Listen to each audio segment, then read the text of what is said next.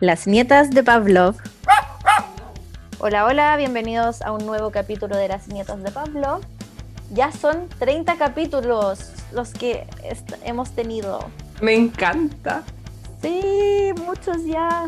Bueno, el capítulo de hoy día es un, capítulo especial porque tenemos de invitada a la Fran.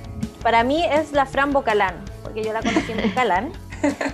Así que vamos a partir presentándonos y de ahí ya empezamos. Les vamos a contar quién es la Fran. Tal cual. Entonces, soy Pamina Horlager, médico veterinaria, máster en etología aplicada y entrenadora animal. Y como dato freak, he tenido, bueno, mi raza favorita son los salchichas y he tenido cinco. Salchicha tendría miles. Hola, soy Camila Tolchinsky, entrenadora canina profesional y animal training. Y bueno, no soy fanática de ninguna raza, he pasado por varias, pero me gusta ir probando con animales que no son perros. he tenido ahí varios. Eh, bueno, no está la Carmen, a lo mejor se va a meter un ratito después, pero todos saben que su dato freak es que ama los De eso nadie tiene duda. Hola, yo soy la Fran Márquez, soy muchas cosas, em, pero dentro de ellas yo trabajo como coordinadora general en Bocalán Confiar y soy la encargada del área de formación de cursos. Em, aparte soy de las socias fundadoras de Wicked Pets, auspiciador, primer auspiciador del programa de las nietas de Pablo. y mi dato más freak es que toda la vida he sido fanática de los Doberman. Tengo Doberman desde muy chica. He tenido cinco en total y son una raza increíble.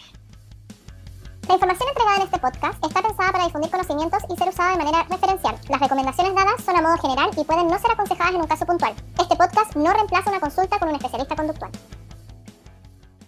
Oye, Fran, y con respecto a los Doberman, eh, ¿tu primer Doberman llegó a la casa por algo tuyo o de decisión familiar o de tus papás? Llegó cuando yo tenía como cuatro años porque un tío habló con mi mamá que tenía una Doberman en el campo y la maltrataban. Y mi mamá no pudo mm. decir que no, así que dijo, ok, tráiganla para acá. Y ahí nos enamoramos de la raza y hasta el día de hoy he tenido Doberman son increíbles. Son como algo familiar, no solo que a ti te encanta, sino que ahí te han apañado todo. Todo, ¿no? Algo familiar. En mi casa somos todos perrunos, los, los, los, perros son los reyes de la casa, arriba de la cama. Lo confirmo, he estado ahí. Sí, entre medio de los papás, viven como reyes, la verdad. Sí. Y hoy tengo al Patton, que es el Doberman, tiene nueve años. Igual yo creo que es el último Doberman que vamos a tener. No creo que volvamos a comprar otro perro. Independiente que yo estoy totalmente de acuerdo que la gente que quiera tener un perro de raza tiene la libertad de tenerlo. Em, pero sí, yo creo que este es el, el último Doberman que vamos a tener. A no ser que te ofrezcan uno ahí que se rescate. Ah, bueno, sí. Sé que tu corazón débil. llega a mis manos un Doberman, lo recibo con la brazo Oye, Fran, ¿y qué opináis sobre toda esta cantidad de mitos que hay de los Doberman? Pues? Sí, pues que yo siempre supe que no era un mito, siempre sé que yo tengo desde los 80 Doberman y jamás, nunca he tenido ningún problema de agresividad con un Doberman, nunca. Todos mis Doberman han, muerto de viejo, o los he puesto a dormir, pero también de viejo, y siempre supe, siempre supe cuando la gente me decía en los 90, tienes un Doberman, va a perder el olfato, que le va a crecer el cerebro, que no sé, una cantidad de, que, le va a que le va a crecer ese, ese tampoco lo sabía. había un mito que así que, le empezaba a crecer el cerebro más como que su capacidad como craneal. Eso de haber sido donde tiene como la cabeza chiquitita de haber ah, inventado. ya, ya sé de dónde viene eso, claro. que, se volvían locos. Claro, como que les daba hidrocefalia, alguna cosa Claro, y que siempre estaba que se volvían locos, que perdían el olfato y que terminaban atacando al dueño y matándolo y una, locura. Pero ya el olfato lo del olfato yo me acuerdo, que siempre lo escuché también de Romul. Sí, se habían. Igual ahora están de moda de vuelta. sí, hay harto. Sí, ya mucho tiempo no, no hubo Doberman, habían dos, dos buenos criaderos en Chile, que es uno de Renato Chillán y el otro era Rockstone, por mucho tiempo, pero ahora hay harta gente ahí como de moda, ojalá que no sea un problema para la raza finalmente, pues eso es lo que pasa cuando se ponen de moda los perros. Así es. Mm que todos tengan buen trato, que se saque ese estigma de que tienen que entrenarse con collar de ahorro. Sí, claro, que son potencialmente peligrosos, o sea, no lo son. Efectivamente, un perro grande, que puede que sea como un poquito más poderoso a nivel físico, pero potencialmente peligroso, Maya. Cualquier raza la puede ser. Exacto, exacto. Sí. Va la crianza. bueno, y también aprender a, como tú decís, si se ponen de moda la raza, aprender a criar. Y si tenía un perro que sea un poquito más agresivo, más como de repente más desequilibrado, no seguir perpetuando la reproducción nomás. Claro, Sí, pues. y lo que nosotros siempre recomendamos es que ver antes de que sea un problema más grande, no sé, pues si ya te mm. está desbordando el perro, no esperís de que ya esté la cagada en su cabecita, de que un mm. comportamiento sea autorreforzado muchas veces para recién pedir ayuda. Claro, porque es verdad que son perros intensos. El pato en el que yo tengo ahora, hasta que no cumplió los dos años y medio, a mí nunca se me ha ido así en collar un perro. Era como, te juro, un nivel de energía, un nivel de destrucción. De hecho, yo siempre ponía como hashtag perro destructor porque lo rompía todo, y con todo digo, rompí el PlayStation. Fue, sí, fue súper, súper intenso en un principio y después ya, bueno, maduran, crecen y no, todos sabemos que los perros encuentran, yo al menos con mis perros, que encuentran ya un, un estado más equilibrado, pero sí, los primeros dos años con este perro fueron una locura, una locura. Yo encima el patón es gigante, a mí me encanta esas patotas que tiene. Es gigante, exquisito mi guatón. Sí, yo puedo contar de que lo he ido a bañar y es como una guagua dentro del agua. Sí. sí, bueno, y también te ha tocado bañar al Rusty, que es mi otro perro, un, mestizo blanco peludo que genera pelo, sí, un pelo de algodón que queda por todos lados. Sí. Oye, Fran, algo te iba a preguntar y se me olvidó, po. Em, ya volverá a tu... Pero... A tu cabeza. Eh, ah, no, ya me acordé. Que em, cuando hablaban de la crianza, pues que efectivamente ese es un problema grande en los criadores como no responsables, porque pues mm. al final les da lo mismo el perro en sí, lo único que buscan es reproducir, reproducir, reproducir, y porque es estándar de belleza y, le importa. Y un problema. Sí, más con el, el Doberman tiene esto como medio de ciertas como tribus, culturas que les gusta hoy tener un Doberman y se pierde harto la ética que tiene que haber detrás en, en criar. Porque es cool tener un Doberman hoy, como no sé, tener un auto así tuñado el, y el Doberman al lado. Te juro. Entonces sí, pues, sí, se empieza a hacer mala crianza y, y, a poner una vez más las lucas por sobre lo que, hay, que debería haber detrás, que es el bienestar animal. Claro. Yo no sé, yo sé que hoy hay mucho más Doberman porque los veo. No sé si. Sí, pues se ve más en la calle. Sí, sí, hay mucho más, sí, hay mucho más. De hecho, hay muchos de, las, de las entrenadores que nosotros conocemos, entrenadores y entrenadores que tienen clientes Doberman. No, no tengo idea de dónde los estarán sacando. No sé si Renato, que Renato vive en Chillán, seguirá criando porque él cría muy bien. Muchos los traen de Argentina. Argentina siempre ha tenido crianza de Doberman. Ya. Em, pero nada, pues igual la gente cada día es más consciente y quiere más a los perros y entiende que ya, si vas a, el hecho ya de comprar un perro también tiene una responsabilidad importante que es ver de dónde viene, quién lo cría, cómo lo cría, ir al lugar, ver a la madre y todo lo que implica hoy tomar la decisión de, de comprar un perro y no adoptar finalmente. Claro, porque eso es súper importante recalcarlo, que si quieres una raza en particular, eh, no llegar y comprarlo por Mercado Libre. Exacto. Sino que... Y estudiar de la raza antes, eso la gente no lo hace mucho. Estudiar de la raza, ir a conocer a la madre. Si la madre no se puede ver, entonces no adquieras el perro. Sí, eso pasa mucho en criadero. Sí, Sobre todo ahora en época pandemia, me ha tocado escuchar a clientes y me decían, no, no nos dejaban entrar. No, entonces next, espera, no, o no de verdad, si, si ya vas a comprar un perro, tenéis que ir, ir al criadero, estudiar de la raza, ver a la madre, ir a ver, ver cómo lo tiene. Exacto, ir a ver al cachorro durante los primeros dos meses que no te lo deberían entregar antes, ver cómo está, ver, involucrarse finalmente. Claro.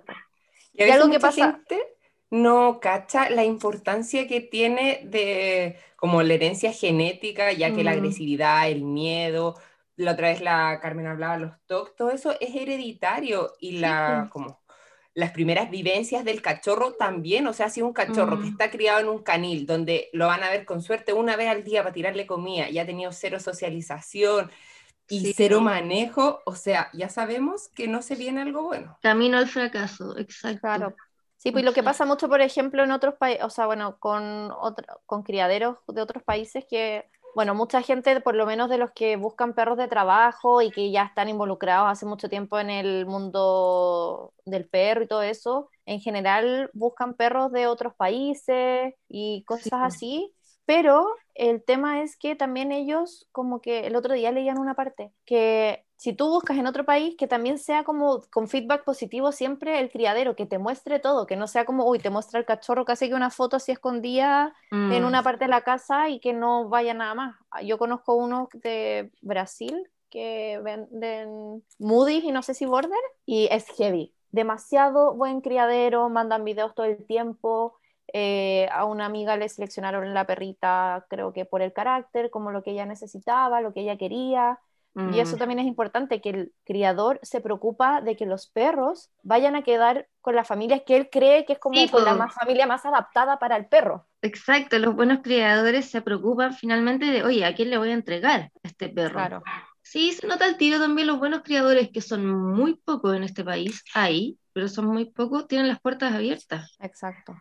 Y, o sea, hay algunos que postuláis con mucho tiempo a una nada. Bueno, la Cata Uvilla, compren un perro a la Cata Uvilla. estaba pensando de ella.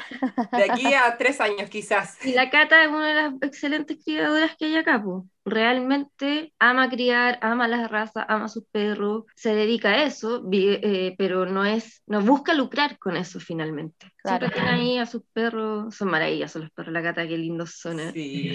los golden de la cata a veces han salido como de llegaran del cielo y son impactantes los golden. Así que bueno, eso. Oye, Fran, bueno, nosotros no contamos muy bien cómo, cómo te conocimos, po. Sí. Eh, entonces nosotros conocimos a la Fran del curso de Animal Trainer que hizo Bocalán en el 2017, fue, ¿no? Sí, ustedes fueron primera generación. Fuimos la primera generación. Sí, fueron la primera generación del Animal Trainer, que de hecho, claro, que se dicta desde el 2017, que este curso que busca entrenar, o sea, sí, que busca eh, formar entrenadores profesionales. Em, lo pasamos chancho igual, ¿o no? Todo increíble. a mí me encantó, me encantó. Es un súper buen curso, da muchas herramientas ese curso.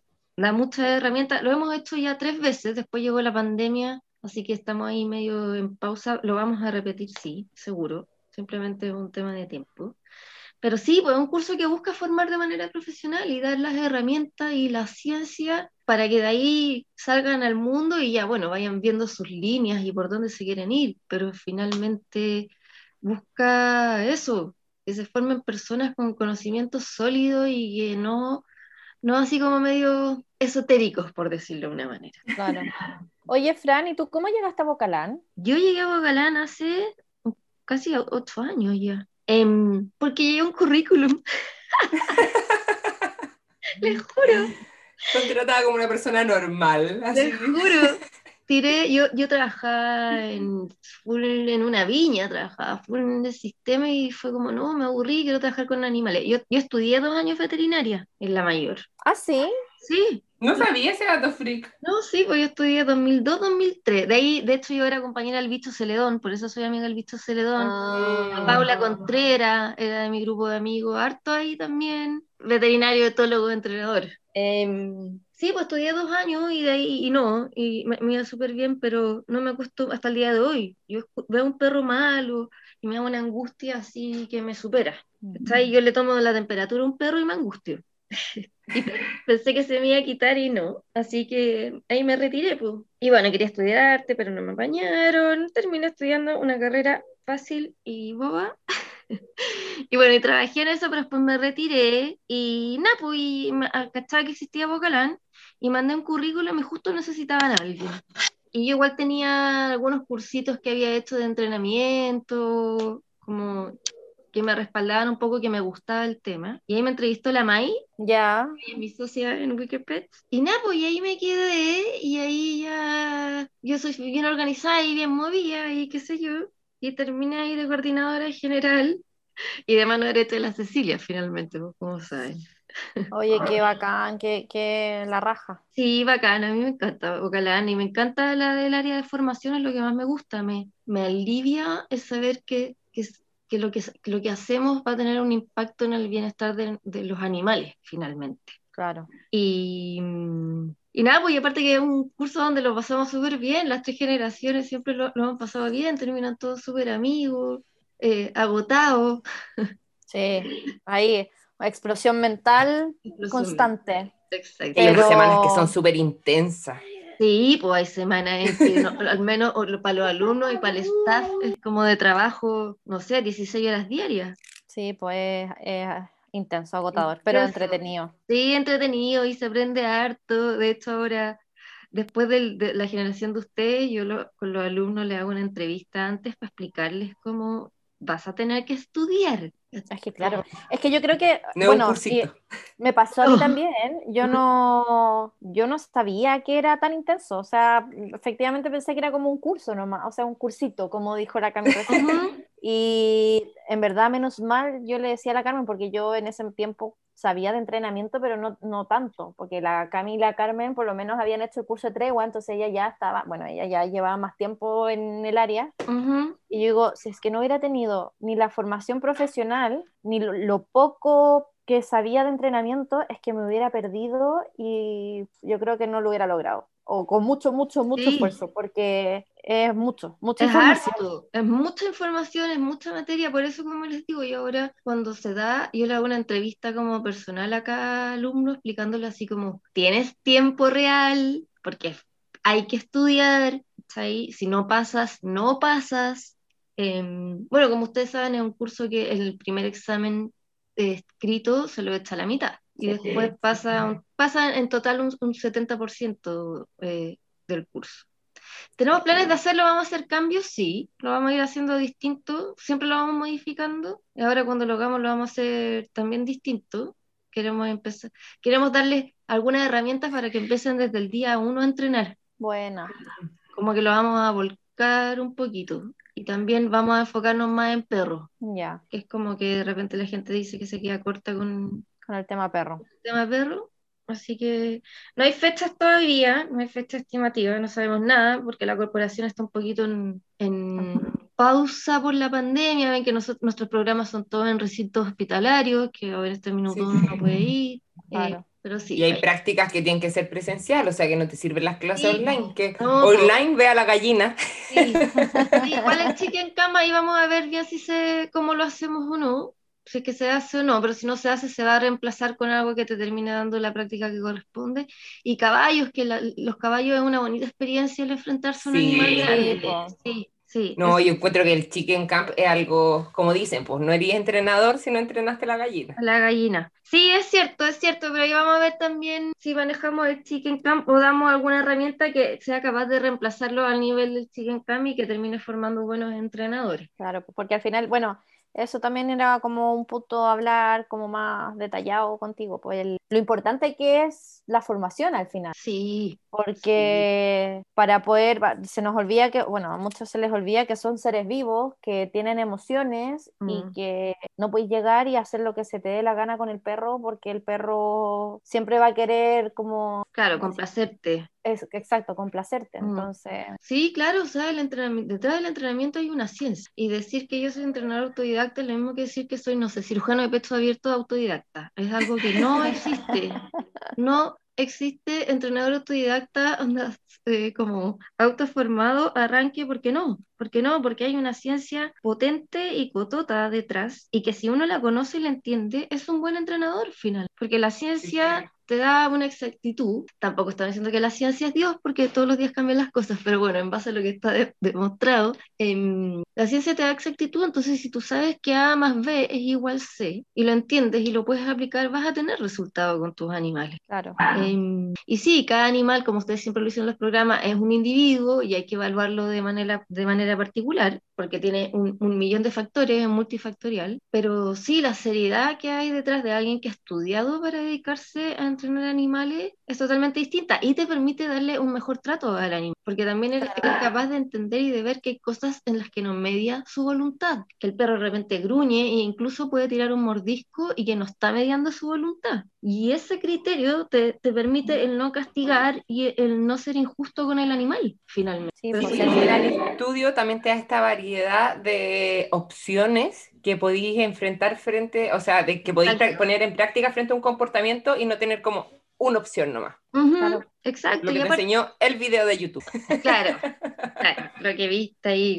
Claro, y también cuando en, el Animal Trainer también se explica de manera científica el por qué el caste no es útil. Más allá del tema ético, no es útil, no tiene mutado. Entonces, todo ese tipo de herramientas que te da el estudio te permite ser más justo finalmente con el animal y, y encontrar y lograr los objetivos que tú quieres. Claro, pues, es que al final es algo que le debemos igual a los animales, porque al mm. final, a ver, son animales que tanto el perro, los gatos, si tenemos pájaros, bueno, la mascota que tengamos, eh, de cierta forma llegó contra su voluntad. Claro. porque llegó contra su voluntad, él no vino y te dijo, oye, adóptame. Entonces, hay que ser justos con ellos y tratarlo lo mejor posible y, educarnos, pues, educarnos para que... Es verdad. No, y Para tratarlos bien eduque las, las personas, es bonito cómo va cambiando el tema eh, de la tenencia responsable también, porque cada día uno ve más gente que, que es como, oye, ya va a llegar un perro, ¿qué hago? Y, y, asesorarse y contratar un entrenador. Si tener un perro es como tener un hijo sin llevarlo al pediatra también, O, o, porque claro, el pediatra quizás se asemeja más a un médico veterinario, pero sí, pero bueno, sin llevarlo a un colegio, ¿cachai? Sin educarlo, finalmente. Necesita eh, ser educado, necesitan aprender. Em, para tener después perros estables emocionalmente y no tener un perro que al final todo el mundo se refiere al perro como el perro, no decir el adjetivo, el perro insoportable. Sí. Pues. Em, pero claro, bueno, ayer, ayer estuve con un amigo que es veterinario, estuvo en Canadá, y, y para que veamos los niveles. En Canadá tú sabes que tú no puedes dejar nunca a tu perro solo. ¿Cómo? Si tú, tú, tú, vives en departamento y tienes un perro y vas a salir por más de 15 minutos, tiene que quedar un cuidador de perro. Y mi amigo me decía, pero ¿cómo si yo tengo el perro para cuidar la casa? No, allá el perro no queda solo más de 15, no me acuerdo si eran 15 o 20 minutos. Tiene que ir un cuidador. Heavy. Heavy. Pero también hay gente que lo puede encontrar una locura y otro es como, es cierto que es como si dejar un perro solo lo mismo que dejar un niño de dos años solo. Alguien se tiene que hacer cargo. Así que bueno, así van, van, van mutando las cosas, pero es lindo ver cómo acá al menos la idiosincrasia chilena a poquito ha ido cambiando y ves más gente que tiene ganas de, de formarse, de aprender y de tener un, un, perro en un buen estado emocional. Claro, porque eso también es importante, que vamos evolucionando para bien. Sí, sí, de todas maneras, de todas maneras. A algunos les cuesta un poco, pero, pero ya son más los que los evangelizados, como claro, no, y aparte que la gente ve con el ejemplo, pues si es un agrado ver un perro que puede estar en el parque y, y, y de repente ver otro perro y no tener problemas y hacer caso, ¿sí? y que no es un perro insoportable, y la gente se da cuenta. Y todos los perros tienen ese potencial, finalmente. Todos los perros pueden ser perros súper piola. Solo que hay que ir dándole las herramientas para poder serlo nomás.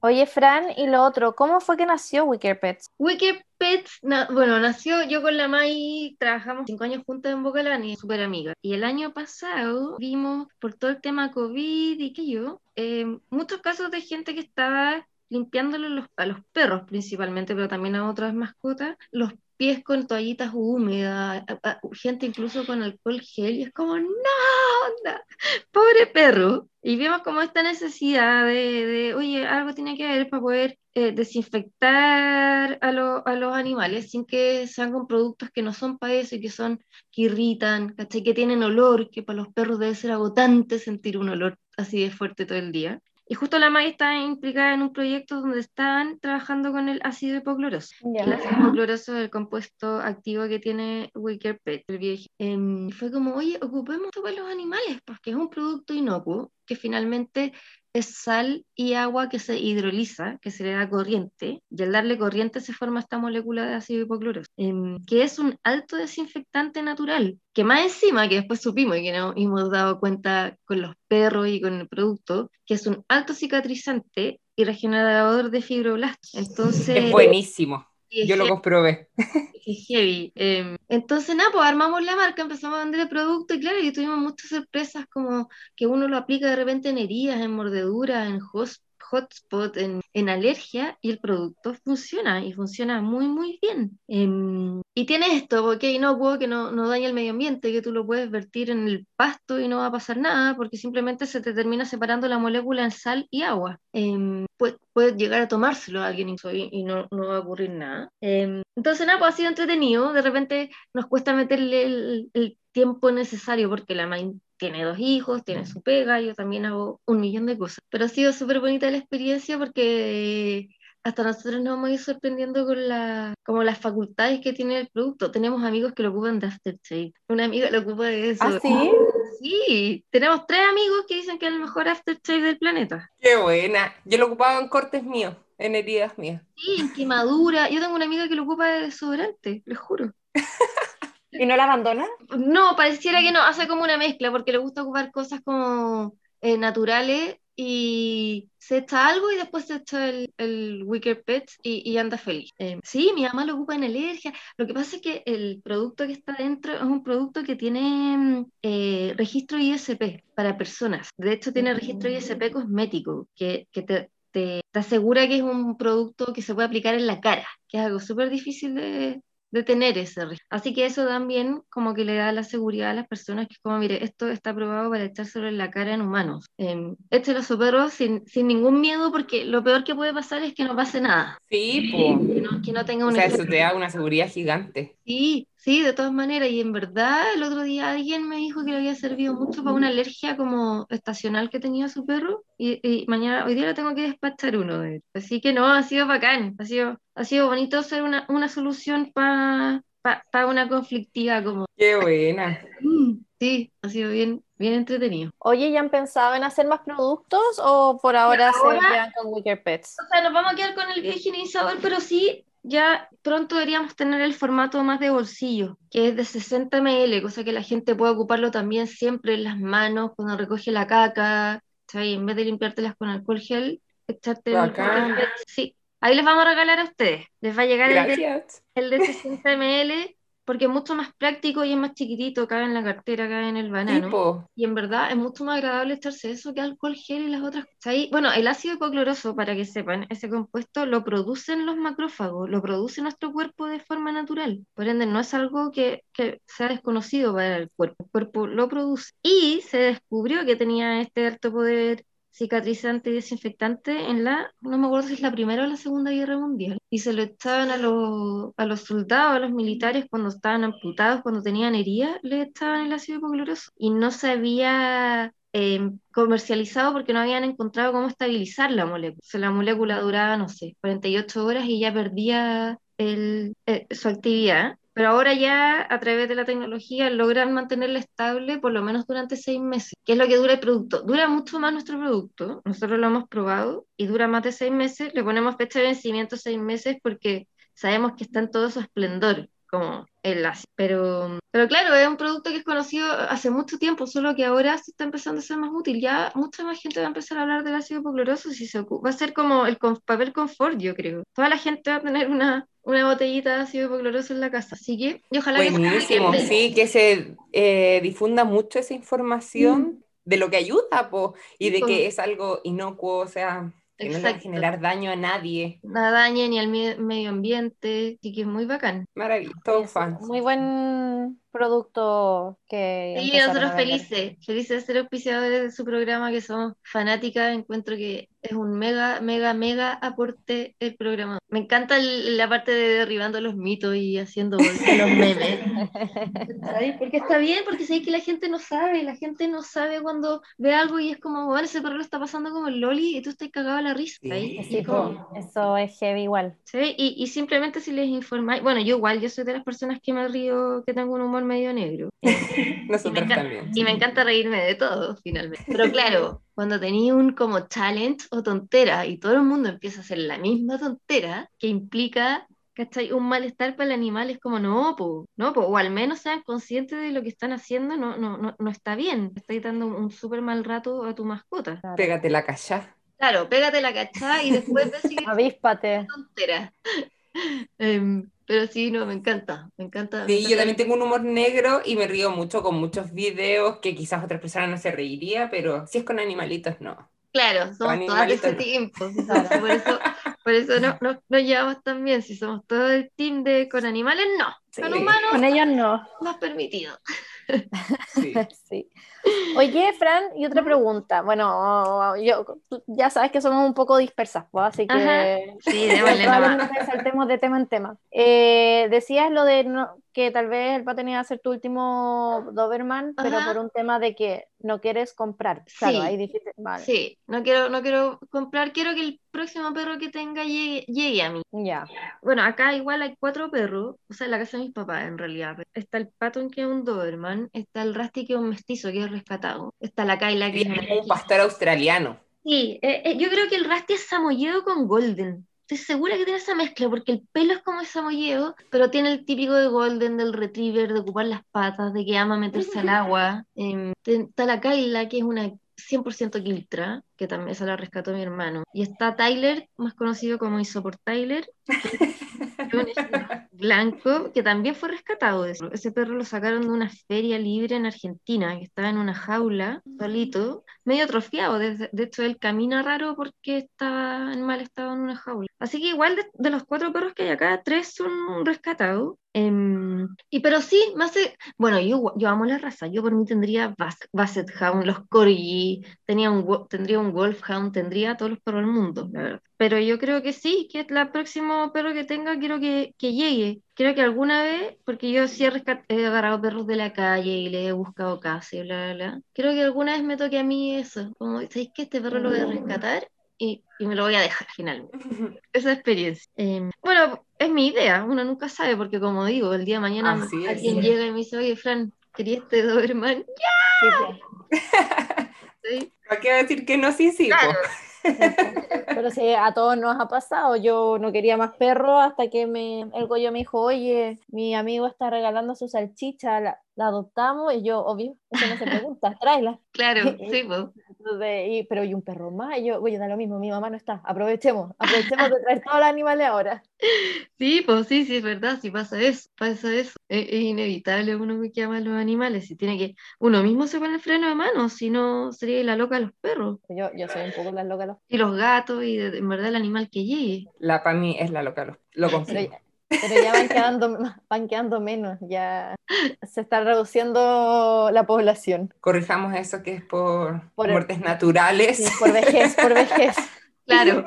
Por vejez. Sí. Pero sí, pues heavy eso. A mí me pasó con la última gata que, que adopté, porque la encontraron en la calle, de haber tenido dos, o era recién nacida o un día. Ay, qué mm, a mí me la pasaron con cinco días y claro, pues la cría a mano y yo dije, bueno, cuando ya esté en edad, la voy a dar en adopción obviamente, porque hay otro gato en la casa, no sé quién, no sé cuánto, bli, bli, bli, me las perras y todo, y no pudimos. No, pues que porque al final la criamos como mi hija. Sí, pues le diste leche, pues sí, pues, y, con y, celebramos cuando pasó de la leche a la, a la, comida, a la comida, de gato, porque no quería comer. Y, me, y, un día me llama el güey y me dice, está comiendo, está comiendo. Y yo, ay, qué felicidad, por fin. o sea, se tenía que quedar. Sí, pero el, bueno, el Rusty tampoco se supone que se iba a quedar acá, pero se quedó acá nomás. Eso pasa, ¿no? Que hay perros que, se, que uno los ve y es como, bueno, este perro pertenece acá, es de acá. Y, ahí se quedan. Sí. Igual yo tengo hartos perros, mis perros están todos senior. El Patton tiene nueve, el Rusty cumple diez, la Kayla tiene 11, y por Tyler es más chico, pero yo creo que igual tiene sus, no sé, 6 años. ¿Volvería a tener un cachorro? Oye, siempre me pregunto eso. ¿Cómo será volver a tener un cachorro, cuando uno ya tiene puros perros viejos? sí, no sé, no sé. No sé, bueno, es que como te digo, lo que me llegue, lo que me llegue, puede ser cachorro, puede ser un... Igual me encanta la idea de adoptar un perro senior, si cuando uno los ve así, perritos bien viejitos, que pasen los últimos años así con harto cariño, me encanta. A mí, ¿sabes qué me gustaría? Rescatar alguna vez, así como, como estos videos del perro que estaba para la cagada, así que era tiña con pata en la calle. Sí, y Cambiarle la vida. La vida, a mí también, esa idea me gusta, como, como digo, encontrar un perro y decir, ok, yo te rescato. Esos videos yo soy de las que las adelanta, así como la parte feliz. Quiero ver la parte feliz. Está lleno esos videos, son bacanes, me gustan. Para los ansiosos todo debería tener un 2 por como los audios de WhatsApp. Sí. Alguien ayer vi un meme de como que uno tenía que escuchar los audios de WhatsApp en 2 por cuando alguien te estaba retando, te estaba ¿Cierto? para cagarte la risa. Es enojado. Sí. Sí, y apareció hace poco, no está hace tanto tiempo. ¿Hace como una semana? Sí. Sí, hace poco. Y yo empecé a escuchar a la Cami en dos por y me reía tanto. yo mandaba un audio y abajo lo ponía, escuchar en dos por. Era mucho mejor, y eso que ya soy acelerada. Y mi, mi, mamá ayer me escribe y me dice, ¿por qué el acelerado? ¿Qué que así? Y yo, no, mamá, no eres tú, es WhatsApp, tranquila. Acelerado. No es la única está agitado, la que Está agitado el audio.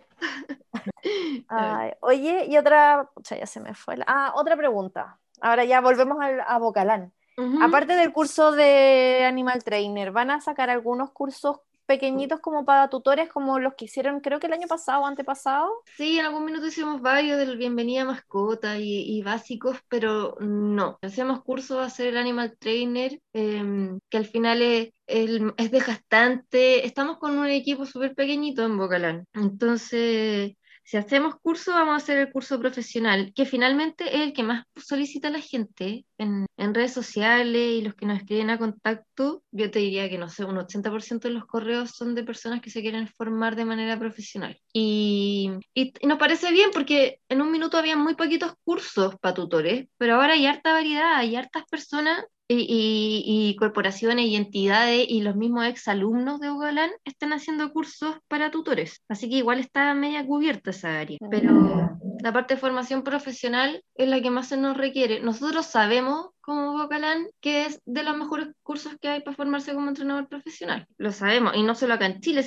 bueno, yo no sé si en su generación hubo mucho extranjero, pero en los últimos dos tuvimos alumnos de Argentina, de Perú, de Colombia, de México, muchas personas que trabajan con animales en, en, recuperación, en zoológico. No, en nuestra versión no hubo nadie online. No, no, su versión no, no, estuvo internacional. Sí. Pero después sí, se sumó mucha gente. De hecho, el, el 2019 hubo un convenio con la Asociación de Zoológicos de Latinoamérica, hubo varias personas. Uy, qué buena. Sí, también después hubo mucha gente del mundo marino que tomó el curso. Eh, así que sabemos que esa es como una joyita que nosotros tenemos y nos gusta replicarla. Em, tenemos buenos exponentes extranjeros. Ahora que lo vamos a repetir, la idea es sumar más exponentes eh, extranjeros, como que sean un aporte finalmente. Así que no, no, no, como les digo, no tenemos como una fecha clara. Eh, va a tener algunas modificaciones porque el Chique Camp no sabemos si, si lo vamos a hacer, pero sí nos vamos a preocupar de, de reemplazarlo bien de que no vaya a quedar un, un, vacío. Y el principal expositor, como siempre, sería la Cecilia, pues en el grueso. Y online y qué sé yo, ahí estamos armándolo de a poquito, se pueda lanzar, lo hagamos. Y la gente quede contenta, los cursos limitados. Bueno, y ojalá que se pueda hacer igual, bueno, es que con esto de la pandemia uno no sabe nada, que eventualmente haya algún momento de presencial para los que están... O sea, sí, la idea es que igual la, la, práctica con caballo, nosotros la consideramos incluso más importante que la con gallinas por porque la gente no tiene la posibilidad de exponerse a animales de mayor tamaño. Ah, como o sea, más hubiese tenido esa posibilidad. No, esa es una, ¿cachai? Esa, uno que te permitan tocar en, un aras y entrar y los caballos de salto es algo súper difícil. Sí, porque no es el caballo de paseo de playa, po. No, no, el caballo chileno, señores, que es un buena onda. Este es un caballo que le tiene miedo al viento. y un caballo de que su pata era de mi porte. Exacto, y un caballo gigantesco y que te subía al camión y uno teme por su vida, porque así es. Sí. Así es, como, oh, no le vale, y tenés que mantenerte y que cliquear y la, la, la, y por atrás la Cecilia te está dando instrucciones y es todo lo que es estrés. Em, eso sí, eso sí queremos sí o sí eh, replicarlo porque es una experiencia, como digo, que es muy difícil que después, que después se pueda tener. Y, no solo eso, sino que ahí también te da como, como otra visión del entrenamiento también, porque lo mismo, pues el perro en verdad al final igual es, si bien es un buen profesor, al final igual a medias, porque aunque tú le digas, no sé, sit, sienta, hola, el perro va a hacer lo mismo, porque al final termina... El perro resuelve. Sí, el perro, el perro intenta resolver finalmente. Claro, son no tan como bacanes, otros animales. Sí, pues son tan bacanes que intentan complacerte y resuelven. El caballo está en pánico y en cualquier minuto te pega una patada y hasta ahí no me llegaste. Y ahí también se te olvida todo el de que si es que en algún momento se te pasó por la cabeza el pegarle claro, una o no sé qué, un grito, grítale al caballo. Sí, no, se te pasa todo. Y aparte que, bueno, ustedes ahí lo veían, pues lindo ver cómo los ordenanzas y cómo la gente que trabaja con caballos te mira con cara de qué están haciendo estos locos de remate y ven resultados y es como no lo puedo creer. Subieron al camión al caballo por su propia voluntad y no hubo ni gritos ni golpes. Finalmente sigue siendo el modo en, en, en ese mundillo. No, y cuando veía al caballo que no avanzaba y tenía pánico, pasar por un palito. Sí, o sea, no, o sea, para explicarle a la gente, no es pasar por un palito, cruzar un palo que está atravesado. Un palo de palo. 5 centímetros. Sí, no, entretenida si lo pasamos bien la práctica con caballo y todo. ¿Se acuerdan el último día que la Uli se le soltó el caballo? El que salió corriendo y pasó con cable y todo. oh, fue, fue eso. Me acuerdo que yo miraba el caballo y yo qué hago y de repente la Cecilia grita ¡Que nadie se mueva! y el caballo como que salta como un potrero, otro potrero y llega así y se queda quieto. Fue como ya, Tranquilidad. No, pero esto también es una media oportunidad porque el Cheo ahí, el Seba, nos presta las aras. Y es un lugar tan lindo. Es precioso, es precioso y, demasiado buena onda. Y en verdad es un lujo que te dan en las puertas de un lugar así, con 20, 25 desconocidos y ya venimos a, a interactuar con tu caballo, que tiene un, un, valor más alto que, todo, que todos nosotros juntos. Vale más que todos. Claro, sí, no, bacán, bacán la práctica con caballo y, y eso yo, lo hacemos seguro si hacemos el animal cuando se pueda. Claro. Ahí hay que ir manejando el tiempo. También mi idea es que este año que cada alumno tenga un perro que lo tenga que entrenar desde el día uno en los comandos básicos. Sienta a tu lugar, el quieto, em, el echado, eh, como por lo menos como un perro educado. Van a tener que educar un perro. Aparte del control de estímulo y la modificación de conducta y la cadena, ¿Cachai? Mi idea sí, nosotros partimos al último, pues si nadie partió al principio entrenando su cadena. No. Al último y a contratiempo. La idea, la idea es que aparte de los exámenes, cada alumno tenga un perro que tenga que tener por lo menos los siete, un perro educado, totalmente educado. Quieto, sienta, ven aquí, el estado, en a tu lugar, ahí como por lo menos unos seis, unos siete em, discriminativos que lo, que lo manejen perfecto para que empiecen a entrenar desde el día uno a, un perro en específico. Es importante, para no colapsar al Sí, no, y para que empiecen a, a, enfrentarse desde, más, desde antes a la práctica. En caso de decir que no hay gallina, que empiecen desde el día uno, empiecen a meter las manos en, en, en los perros. Hoy las gallinas, yo no sé si sufrí más con los caballos que con las gallinas. Para que la gente sepa, le tengo miedo a los pájaros. ¿Verdad? ¿Verdad? Mi gallina no tenía pluma al principio. Es que, es que las gallinas, las gallinas del curso de ustedes salieron de Auschwitz, pues esas pobres gallinas, yo nunca me voy a olvidar, las fuimos a buscar un lugar, yo me guié con el olor, como una semana tuve el olor de, de esa oh. Fue atroz, atroz, tenían 250 gallinas en el pick-up de una camioneta. ¡Ah! Pobrecita, tuvieron una mejor vida. De hecho, esa gallina yo digo que eran como media, de haber tenido como, quedaron locas porque salieron del maltrato y pasaron por este mes extraño de clicker y mesas y meter goles y después fueron gallinas libres. Sí, pues bueno, la gallina la Carmen quedó. Sí, pues, ¿verdad? La gallina de Nolasco es la que jamás se movió. Yo creo. Bueno, la Hay una que nunca se movió.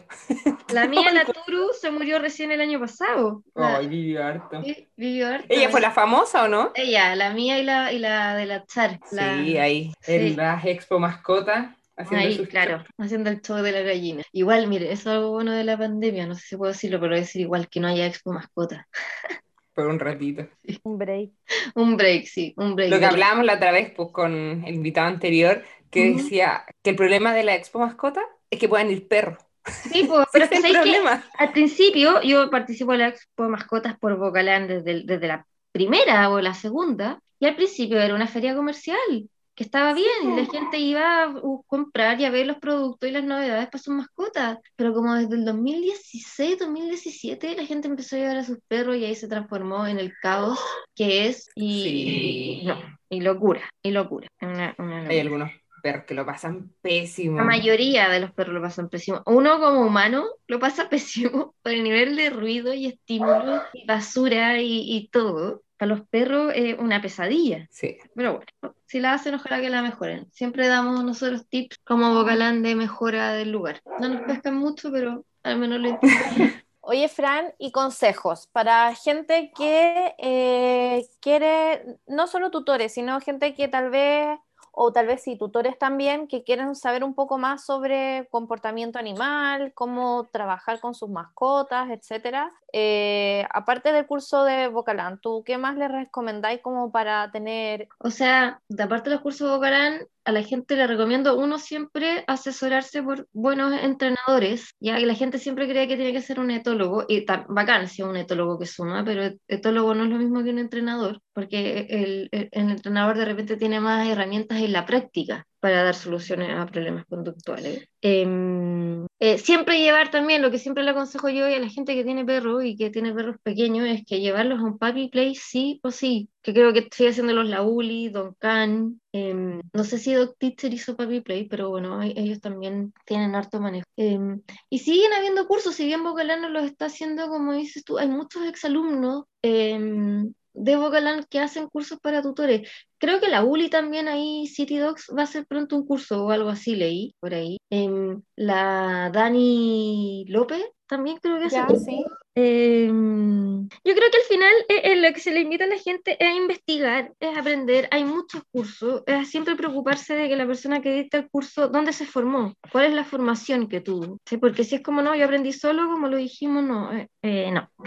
no vale, no vale el aprendizaje, porque hay, hay instancias hoy para, para educarse y para aprender y, y, para llevar a tu perro también a aprender y a sociabilizar. Así que yo creo que solo darse el tiempo y investigar bien y, y exigir respuestas, exigir siempre un currículum a, a, la persona a la que tú le vas a confiar tu, tu, educación o la educación de tu perro. Sí, es súper importante. Muchas veces la gente se queda con lo barato y lo barato sale caro. Exacto, lo barato, lo barato sale caro. Y, y ni siquiera hay algunos entrenadores pésimos que cobran súper caro porque te cobran así como voy por la solución y no sé, pues están como tres horas y no sé, pero obvio, pues el perro aprendió a no tirar porque ya lleva tres horas ahorcándose Agotado. con de ahorque y el cansancio.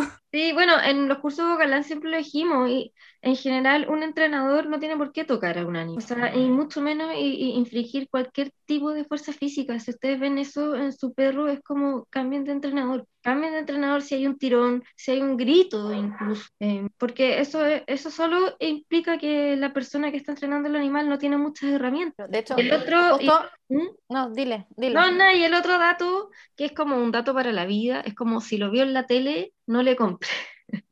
como en general eh, la tele, señores, tiene edición, eh, no es no, El no, show. Un, no un buen profesor, exacto. Así como, no, pero si yo lo vi en la tele y en la tele no sé qué, la tele está hecha para que usted crea algo que está editado y que en general tomó mucho más tiempo y tuvo mucho más bemoles de los que de los que son considerados. Entonces, porque la gente se frustra y es como, pucha, pero si yo en la tele vi que se soluciona fácil y qué sé yo, y es como, bueno, esa es la tele, que no, no, no refleja eh, necesariamente lo que es la realidad. Especialmente en el mundo de los animales que con edición hacen maravillas. Sí, pues. mm. De hecho, bueno, lo que justo cuando hablaste lo de la fuerza y eso, me acordé de unos videos que también viral lo mandó, de un entrenador, que estos como típicos entrenadores gringos que hacen como, tienen como su, su galpón de entrenamiento y que hacen como cursos grupales y todo eso, y que no sé, pues era un, creo que un golden, un labrador más o menos joven que le saltaba a la gente para saludar y que entonces este estaba el entrenador con el perro, ¿cachai? Y le decía a uno del, no sé, pues de los de ahí, así como ya, ve, llámalo como efusivamente para que el perro vaya. Y el perro iba todo feliz y él venía y tenía como una toalla doblada y llegaba y le pegaba la cabeza y le decía, no, pa. Y el perro quedaba como... Queda loco, descolocado. ¿Qué, ¿Qué, es esto? Onda, me están llamando para que vaya y ahora se viene y me pega. Y puras cosas así, y unos tirones de correa, y, un, y yo miraba todo esto en un, el perro, un perro hasta chilla, y la gente ahí, yo los veía todos casi que riéndose, y yo decía como, mm. pero es que a nadie, a nadie de los que están aquí como que les remueve un poco como de que esto está mal. Mm, heavy. heavy. Pero es que ahí es la falta como de empatía y conocimiento respecto a otra especie, sí. El humano como su visión más antropocéntrica se posicionó así como nosotros somos esto y el resto es otra cosa. Y es exactamente lo mismo. ¿Cachai? La capacidad de generar vínculo, de pensar, de sentir, de, de mil como aptitudes que se consideran como solo humanas las pelotas. Los animales las tienen y tienen otras mucho más desarrolladas. Entonces, ver un animal siendo golpeado con una toalla es lo mismo que, entonces, mira, si no te impacta, si yo le pegara con una toalla a un cabro de dos años cada vez que viene, firme, si te da lo mismo, ok, como que generalízalo al resto. Pero si tú consideras que si yo le hago a un niño de dos años, entonces lo mismo con perros, para un gato y para así. Eh, yo también, yo una vez vi una cosa brutal. A mil años, estoy hablando yo haber tenido ocho años, un ex carabinero entrenó al perro de mi prima y para que el perro fuese guardián, es lo que hacía este señor desquiciado era que tocaba el timbre, salía el pastor alemán como feliz, porque era cachorro, lo está entrenando cachorro, feliz a saludarlo y este llegaba y le apretaba el morro, así la nariz, con toda la fuerza del perro pegaba un grito. ¡Ah! Bueno, hacía la misma cuestión cinco veces, por supuesto que a la sexta que se tocaba el timbre el perro gruñía. Y ese era su modo de entrenamiento. Ese perro hubo que sacrificarlo después de adulto. ¿Por agresor? Sí, empezó a ponerse muy loco y ahí eran chicos mis primos, y era mucho el riesgo y tampoco existían entrenadores y etólogos y formas de modificación de acá en Chile, así que em, lo eutanasiaron. Pero claro, con ese tipo de, de entrenamiento de su primera como infancia, por supuesto que un perro desquiciado de adulto, con cero confianza en las personas. Eso es lo que, que que la gente no sabe, que, eh, que existen distintos aprendizajes asociativos, como la generalización, que si el perro tiene una mala experiencia con una persona, puede generalizar al resto de las. No es como, ah, pero si el perro no, si esta es otra persona desconocida, así que da lo mismo, y es como no. Cada experiencia única puede generar una, o sea, puede producir una generalización y transformar un trauma en el perro. Por eso hay que ser tan cuidadosos. Si tienes perros sensibles, puedes embarrarla con cascañuela. Pobre verdes. ahí está el Rusty. Ya, pues como dando por finalizado ya el capítulo, a ver, algún, alguna recomendación, algo. Yo recomiendo que amen a sus animales y los respeten. y los respeten. Mejor recomendación. Sí, y lo respeten y se preocupen y que sean conscientes y que de repente es mejor no tener una mascota porque es una responsabilidad y es un cacho, es un cacho, yo creo que yo sí, hay gente que no está preparada. Sí, yo he persuadido a mucha gente de no tener perros, porque el perro es una relación a 15 años que te condiciona las vacaciones, que te condiciona la vida al final. Entonces, si, si no tenías ese amor, como para dárselo, mejor no tengáis, mejor no tengáis, por último, no sé, no sé, no, no tengáis animales. Eso, eso, que escuchen las nietas de Pablo, que escuchen las nietas de Pablo, para que se informen y aprendan y, y no hagan tonteras. Y que siempre busquen, si es que tienen dudas, busquen un profesional. No, no empiecen con Google y ver lo primero que encuentren, porque al final eso también trae mucha desinformación. Exacto. Es que es lo mismo que si tienes un hijo, tú un hijo, tú si se te enferma a buscar la respuesta en Google, no, lo vas a llevar. es que, Fran, el problema es que hay gente que lo hace. Yo lo he visto. Que preguntan en grupos de Facebook, igual como preguntan en grupos de animales. Cuando mi hijo está enfermo, ¿qué hago? Sí, yo estoy en un grupo de pediatras y sale. Yo no, no, ¿qué grupo de pediatra? Yo en un, grupo de insectos bichos de Chile, una cosa así. Y viene una y dice, eh, mi cuñada o algo así, o una amiga o mi vecina, bueno, alguien encontró este gusano en la cama al lado de su bebé. ¿Qué puede ser? Y todo así, lo que lleva al pediatra, onda puede ser un gusano de tierra como puede ser un claro, un gusano que le salió de adentro, loco. Dios mío, la gente. No, pero sí, pues eso es verdad en todo sentido de que siempre buscar profesionales, porque al final muchas veces se busca como lo barato. Sí, no. Bien dice el dicho, lo barato sale caro buscar profesionales, buscar siempre segundas opiniones. No se queden con la primera opinión. Es, bueno tu opinión en general para todo. Em, sobre todo si te hace ruido. Sí, sobre todo si te hace ruido. Y, y, estas también son áreas que llevan menos de 100 años desarrollando. Son, somos novatos finalmente. Todos los días se descubren cosas nuevas. Ah, todos los días hay hay, métodos nuevos. Entonces, claro, como ustedes dicen, ir encontrando soluciones que tampoco les hagan ruido y que consideren que son las más adecuadas para ustedes y sus mascotas. Siempre con el, el, bienestar animal por delante.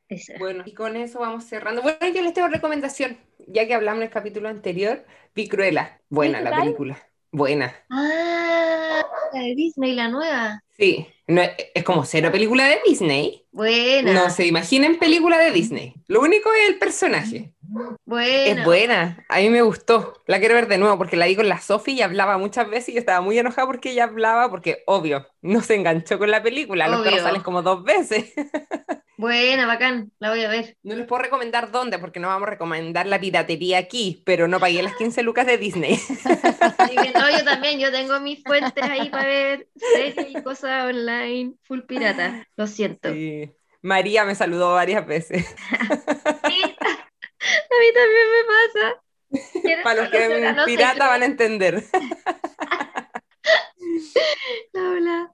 Sí, pero véanla, es buena. Buena, bacán. La veré. La veré. Bueno, con esto cerramos este capítulo. Ojalá les haya gustado. Eh, bueno, los de siempre, pues sigan participando en la Lotería de las Nietas, por favor, gente. Y vamos a tener que hacer un cambio en esto. No estamos teniendo éxito. Oye, sí, muchas gracias por la invitación. Cuando quieran, y, y, les debo los cuando tengamos los nuevos formatos de Wicker Pets para enviarse. Ya, muchas gracias a ti por, por apañar. Ah, feliz. Gracias, Fran. Un abrazo. Besotes. Besitos. chao. chao.